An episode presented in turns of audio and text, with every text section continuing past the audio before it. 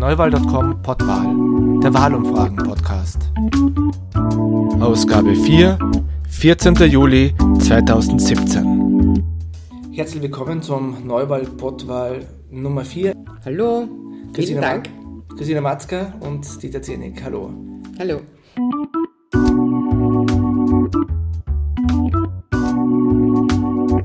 Ja, wir haben einen Aufruf gestartet auf Twitter, um von euch erfahren zu können, welche Themen euch interessieren und was wir diskutieren sollen. Und da ist ein Thema aufgekommen und zwar. Ähm, sollen Umfragen abgeschafft werden? Das ist immer ein Thema, das dann vor Wahlen immer aktuell wird. Korrekt. Lang und breit diskutiert wird. Christina, was haltest du davon? Sollen wir Wahlumfragen verbieten? Also ganz grundsätzlich bin ich mal generell gegen Verbieten aller Dinge, weil jedes, alles was verboten wird, findet seinen neuen Weg in, in die Realität. Ich glaube, Dieter, da hast du ein ganz, ganz nettes Beispiel aus einem anderen Land, wo dann die Umfragen per Obststand äh, dargestellt wurden. Wie war das? Das war in Spanien im Vorjahr. Da hat man keine expliziten Zahlen genannt, sondern ja, die Wahlumfrage, das aktuelle Umfrageergebnis anhand von ja, Orangen, Bananen, Äpfel, Birnen symbolisiert. Das heißt, und äh, daneben war so ein, ein, ein Preisauszeichnungsschild und das hat dann eben die entsprechende Umfrage, Partei gezeigt. Ja, ich glaube sogar, dass es auch publiziert war im Ausland, in einer Zeitung äh, okay. außerhalb von Spanien. Und es gibt halt immer wieder Schleichwege. Das heißt, wenn jetzt in Österreich was äh, Korrekt verboten wäre, dann bringen die das ins Internet über irgendwelche dubiosen Kanäle. Genau. Und das ist halt die, die Gefahr, und das gefällt mir weniger, dass es dann außer Kontrolle gerät. Korrekt. Keiner weiß, woher kommt die Umfrage. Ja, es wird intransparent, es wird nicht nachvollziehbar. Also ich denke, verbieten ist sicher der falsche Weg. Mir fällt auch da nur die Prohibition ein, äh, die man, die auch gezeigt hat, dass man auch Alkohol nicht verbieten kann. Worüber man natürlich sprechen kann, und das ist etwas, das seit ich Wahlumfragen mache, und das ist doch schon 30 Jahre lang, äh, immer wieder diskutiert wird, dass man vor Wahlen eine Art Memorandum sich selbst auferlegt. Die Branche sagt, es werden ein bis zwei Wochen vor den Wahlen keine Umfragen mehr äh, veröffentlicht. Ähm, das finde ich eine sinnvolle Möglichkeit. Ich denke, das sollte man machen. Leider sind da oft die Medien dagegen, die natürlich noch so knapp wie möglich vor den Wahlen ähm, guten Content brauchen. Und Wahlumfragen sind nun mal ein dankbarer und interessanter Content. Je näher es zu den Wahlen geht, natürlich noch umso stärker.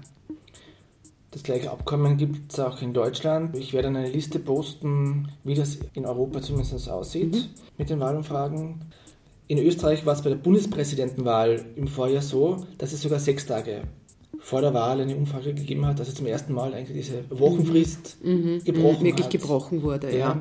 ja, also da ist der Druck der Medien auf die Marktforscher natürlich entsprechend hoch und es gibt dann immer jemanden, der ausschert und sich vielleicht nicht an das Memorandum hält. Jetzt trotzdem eine Frage dazu. Wir leben ja in sich schnell veränderbaren Zeiten und das, was heute aktuell ist, ist ja morgen wahrscheinlich wieder ad absurdum und äh, es gibt wieder was Neues. So ist es ist das vielleicht nicht ein Pro-Argument, dass man sagt, okay, wir liefern bis zum Ende der Wahlkampfzeit, bis zum Wahltag mhm. eine Wahlumfrage? Mhm.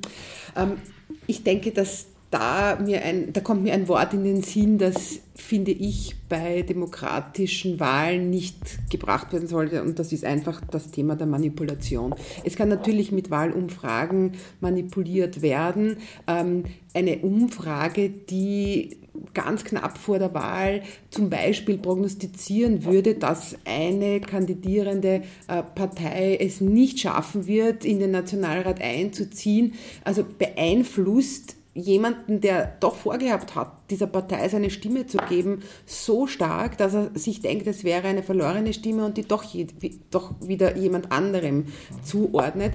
Also ich denke, man sollte eine gewisse Frist einhalten, wenn es um demokratische Mittel geht, wenn man hier die Demokratie hochhält. Umfragen können manipulieren, deshalb ist es auch immer wichtig, wenn man Umfragen konsumiert, dass man sich genau anschaut, wie groß ist die Stichprobe, ähm, wie ist die Methode der Umfrage, wie viele Interviews sind gemacht worden, wie ist die Fragestellung, etc. Und nicht zuletzt, wer ist der Auftraggeber, der hinter dieser Studie steht und eventuell auch ein Ziel verfolgt.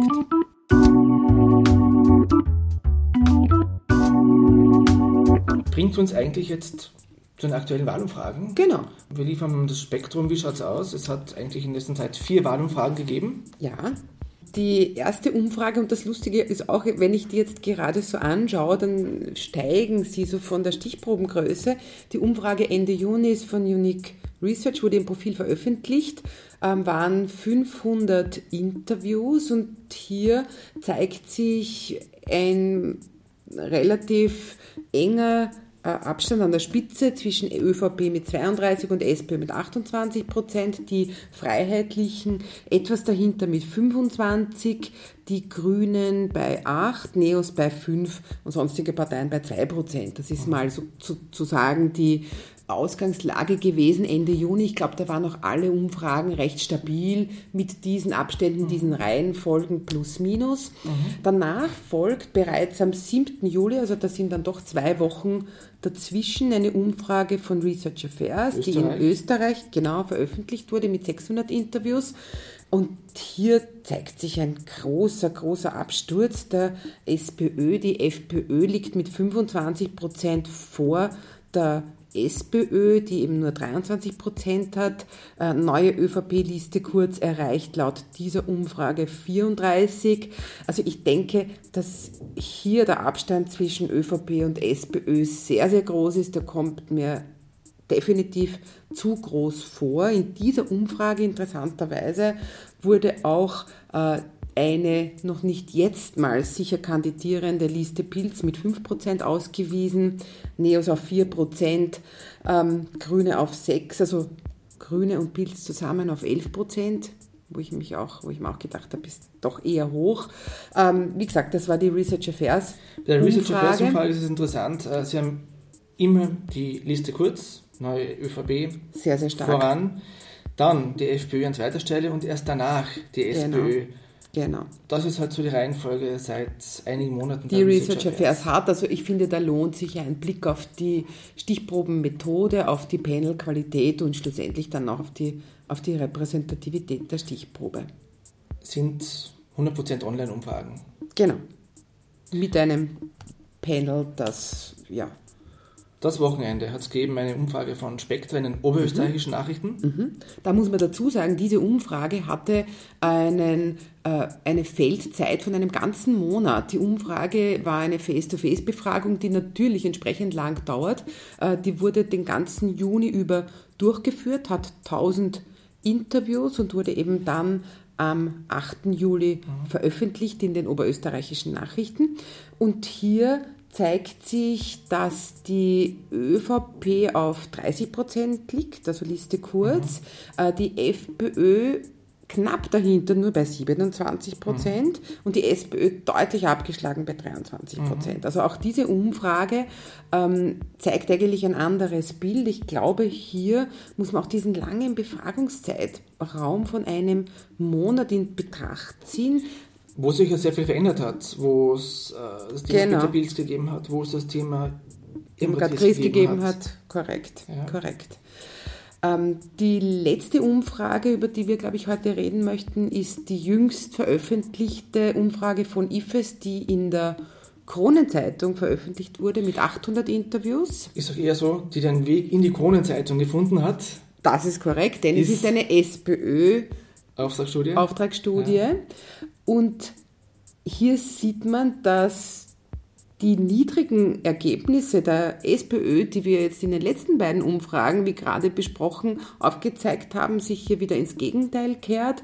Äh, die ÖVP erreicht 34 Prozent, also da die ÖVP ist voran, das zeigt auch die IFES-Studie, aber dann folgt schon die SPÖ mit 31 Prozent, also satten 8 Prozent mehr als in den letzten beiden veröffentlichten Umfragen. Die FPÖ stark abgeschlagen bei 22 Prozent. Und das führt uns, glaube ich, einfach zu dem Thema, wie kann das sein? Wie können Umfragen, die so nah beieinander liegen, ähm, so unterschiedliche Ergebnisse aufzeigen?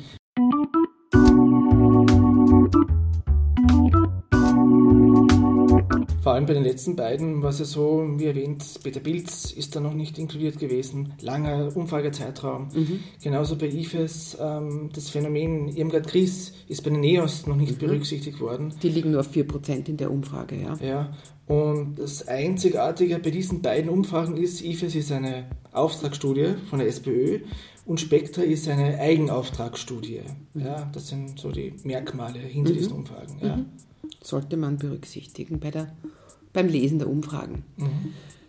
Aber trotzdem, was ich auf jeden Fall noch erwähnenswert finde, und das muss uns Medienkonsumenten, uns Wahlumfragekonsumenten und auch uns Profis, die wir Wahlumfragen machen, immer wieder bewusst sein, es handelt sich um Momentaufnahmen, die von Ereignissen, ob die jetzt ähm, politischer Natur sind oder sonstige Ereignisse sind, einfach für den Moment beeinflusst werden. Ähm, ich will nur das Thema Vergewaltigung durch Afghanen beim Donauinselfest erwähnen. Das ist ein Ereignis, das für eine Umfrage, die kurz danach stattfindet, die dann stattfindet, wenn dieses Ereignis in den Medien breitgetreten wird, das Ergebnis beeinflusst. Das ist einfach so. Die Leute reagieren auf diese Themen und verändern sehr rasch ihr, ihr, das, wer sich jetzt deklariert zu einer Partei, was er vielleicht vorher nicht gemacht hätte, etc.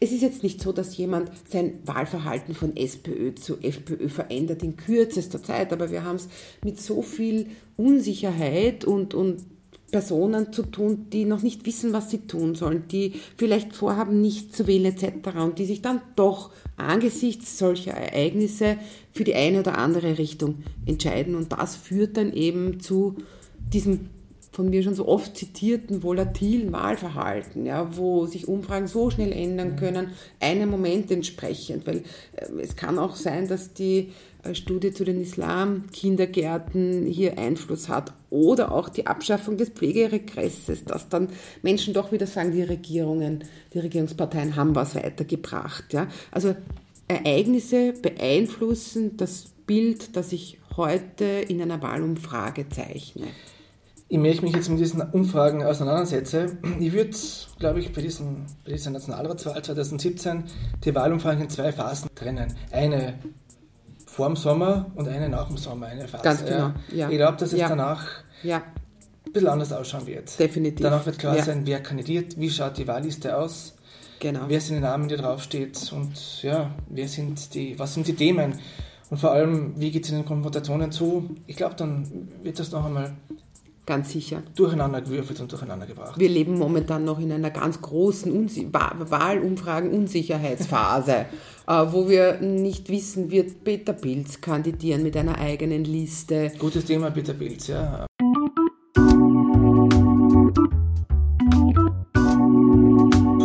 Er braucht ja Unterstützungserklärungen oder drei Unterschriften von den Abgeordneten. Die wird er schaffen.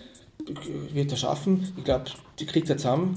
Was ist denn deine Einschätzung? Glaubst du, dass er sich das antun wird? Was sind die Kriterien dafür? Ich glaube, dass er sich antun wird. Ich glaube, er wird kandidieren, obwohl er eine, ein ganz großes Risiko eingeht, meiner Ansicht nach. Er ähm, ist das grüne Urgestein. Er steht für die grüne Politik in Österreich wie selten jemand. Ähm, Gerade vielleicht Freda Meissner-Blau stand in ähnlicher Stärke für das grüne Thema in Österreich, wie es Peter Pilz mhm. noch, noch tut. Ähm, wenn er kandidiert und scheitert, ist er beschädigt, dann geht er als jemand, der dem grünen Thema in Österreich stark geschadet hat, in die Geschichte ein und hat sein persönliches mhm. Ziel, mhm. nämlich weiter grüne, wichtige Aufdeckungspolitik machen zu können, ähm, nicht mehr das kann er dann einfach nicht mehr tun. Darum glaube ich, ist es eine ganz schwierige Entscheidung für ihn, ob er das tun sollte oder nicht, wiewohl ich glaube, dass er es tun wird. Ich sage, also vom Gefühl her, nein. Ich sage, Peter Pilz macht es nicht. Du sagst ja, ich sage nein. Bin sehr gespannt. Die Hürden sind jetzt einmal für die Kandidatur sind einmal gering für ihn. Er kriegt die, die Unterschriften. Unterschriften. Er würde, die, wenn er das cool anlegt und das Land tingelt, könnte er wahrscheinlich Ja. ganz gut mobilisieren, die 2600 Unterstützungserklärungen zusammenbekommen. Die neun Leute braucht er, Neun in, Leute. damit in jedem Regionalwahlkreis einen Spitzenkandidaten Ja. aufstellen kann, um Was- bundesweit anzutreten. Was möglich wäre, so eine Halbkandidatur oder eine Neuntelkandidatur, dass er sagt, er probiert es in Wien. Das könnte natürlich Ja. sein. Das könnte natürlich sein. Das würde ihm auch entge- entgegenkommen, weil ich nicht glaube, dass er jetzt große finanzielle Mittel hat. Wenn man sich überlegt, dass ähm, das Team Stronach im ähm, Wahlkampf 2013, äh, glaube ich, über 13 Millionen Euro Wahlkampfkosten hatte und ausgegeben hat und dann schlussendlich mit 5,7 Prozent schon deutlich, aber ähm, halt gerade mal den, also gerade den Einzug in den Nationalrat geschafft hat. Und ähm, da bräuchte dann Peter Pilz wirklich noch einen Gönner oder jemanden, der ihm das zumindest teilweise finanziert. Deswegen kann natürlich die so Halbwahlkampf Ja. in Wien also realistisch sein. Bundesweit glaube ich nicht. Wien, dass er bei Wien reinkommt, das sehe ich eher realistischer. Aber es wird ein harter Weg dazu. Er Mhm. Definitiv. ist bei keinen Debatten dabei, er ist bei keiner Elefantenrunde dabei. Das heißt, er ist in einer heißen Phase ab, ab Ja. dem Herbst. Wird er es schwer haben, die mediale Aufmerksamkeit auf sich zu ziehen. Ja, Das sehr wird schwer. beinhart. Sehr schwer. Ja. Eurofighter-Ausschuss ist dann zu Ende. Hat er diese Plattform auch nicht mehr? Der endet jetzt praktisch. Plakate, hat er das Know-how, hat er die finanziellen Mittel für einen Online-Wahlkampf, Hat er das Team? hat er das Team? Ja, viele Fragezeichen für Peter Pilz.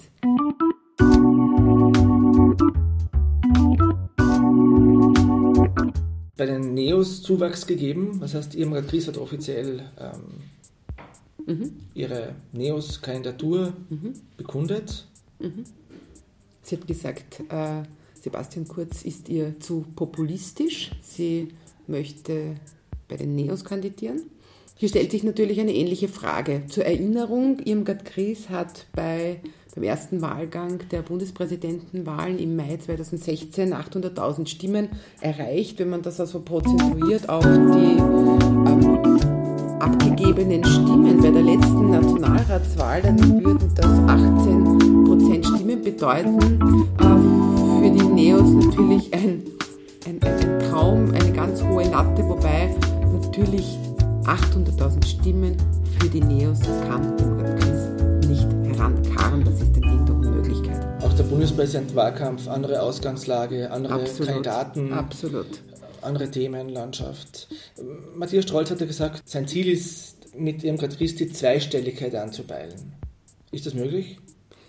Wenn ich ganz ehrlich bin, halte ich es für nicht sehr realistisch, dass die Neos es schaffen, bei den kommenden Nationalratswahlen zweistellig zu werden. Aber Ziele müssen hoch sein, um entsprechend zu mobilisieren, um hier positive Stimmung zu verbreiten etc. Darum finde ich es gut, dass ein hohes Ziel gesteckt wird. Ich denke, dass die Grünen einmal, und das ist quasi so der, der, der Basiscase, der unbedingt eintreten sollte. Ich glaube, dass die Neos den Wiedereinzug in den Nationalrat schaffen werden. Ich glaube, dass Irmgard Gries äh, da jetzt ein ganz wichtiges Signal war, nicht zuletzt aufgrund der Abgänge, die es bei Neos gegeben hat, hier auch einen prominenten Zugang verzeichnen zu können und ein prominentes Gesicht präsentieren zu können. 2013, 2013 war es äh, Hans-Peter Haselsteiner, kann mich erinnern, das war noch der ZIP-2-Auftritt, der den Neos dann einen richtigen Boost gegeben hat und ja, die Bekanntheit wirklich gesteigert hat. Ich kann Definitiv. mir diesen Boost sehr wohl jetzt mit Irmgard Ries vorstellen, ähm, traue mich aber jetzt in Richtung Prozentzahl ähm, noch keinen Tipp abzugeben, das ist wahrscheinlich noch zu früh. Das ist sicher noch zu früh, äh, wobei, glaube ich, schon die nächsten Umfragen in den nächsten ein bis zwei Wochen äh, diese, diese Abfederung, sage ich mal, ein bisschen aufzeigen sollten. Also wir sollten jetzt schon in den nächsten Wochen einen Aufwärtstrend bei Neos sehen, weil ja gerade in der Klientel, die für Neos in, in Frage kommt, natürlich auch die Irmgard Gries einen noch höheren Bekanntheitsgrad nimmt hat. sie die Stimmen und hier, ähm, ich glaube, dass sie damals die Stimmen von der ÖVP genommen hat und dass sie es hier schaffen wird, von der neuen ÖVP, von der Liste Kurz, wieder ein paar Stimmen zu Neos zurückzubringen.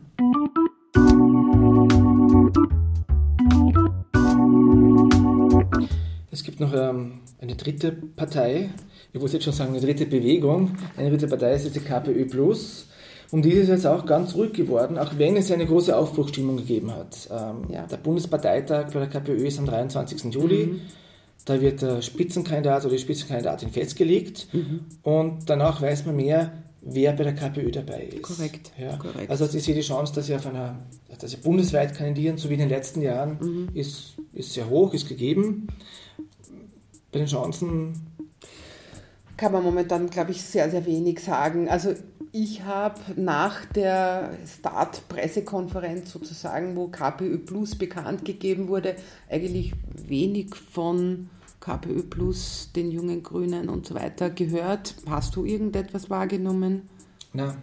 Also es war relativ ruhig. Mal sehen, was die, der Parteitag und dann eine Spitzenkandidatin oder ein Spitzenkandidat bewirken kann. Aber auch da ist noch alles offen.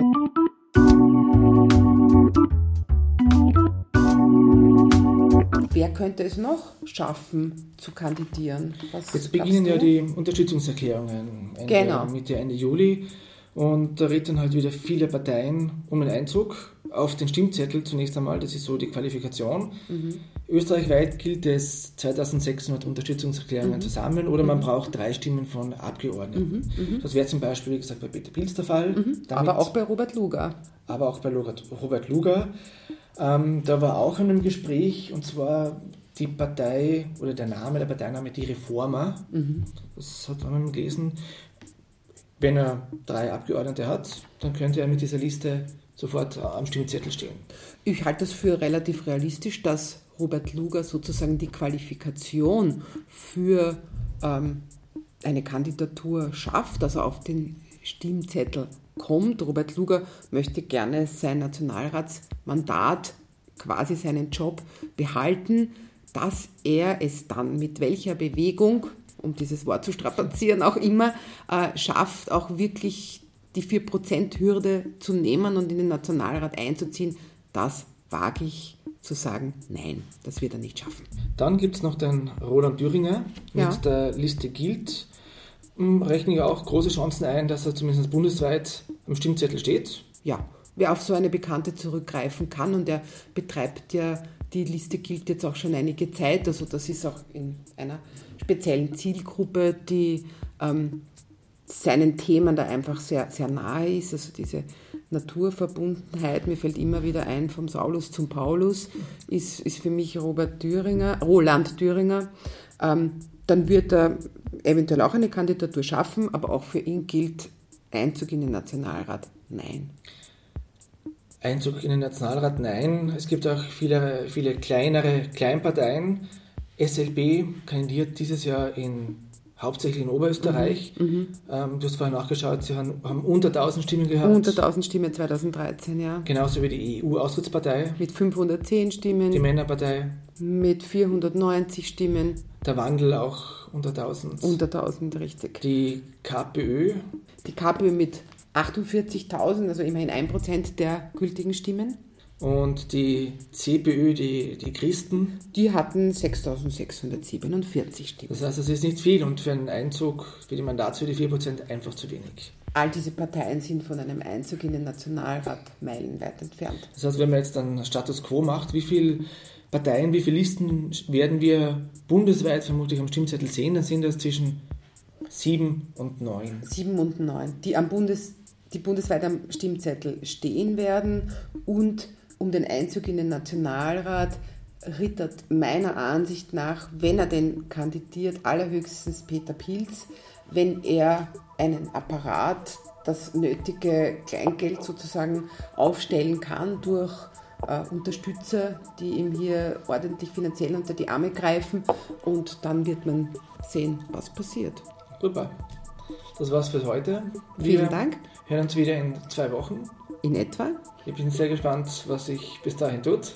Ja. Wenn es Fragen gibt, nur zu. Wir versuchen sie zu beantworten. Wünschen noch ähm, schöne Tage. Alles Gute, danke fürs Zuhören. Danke fürs Zuhören und bis bald.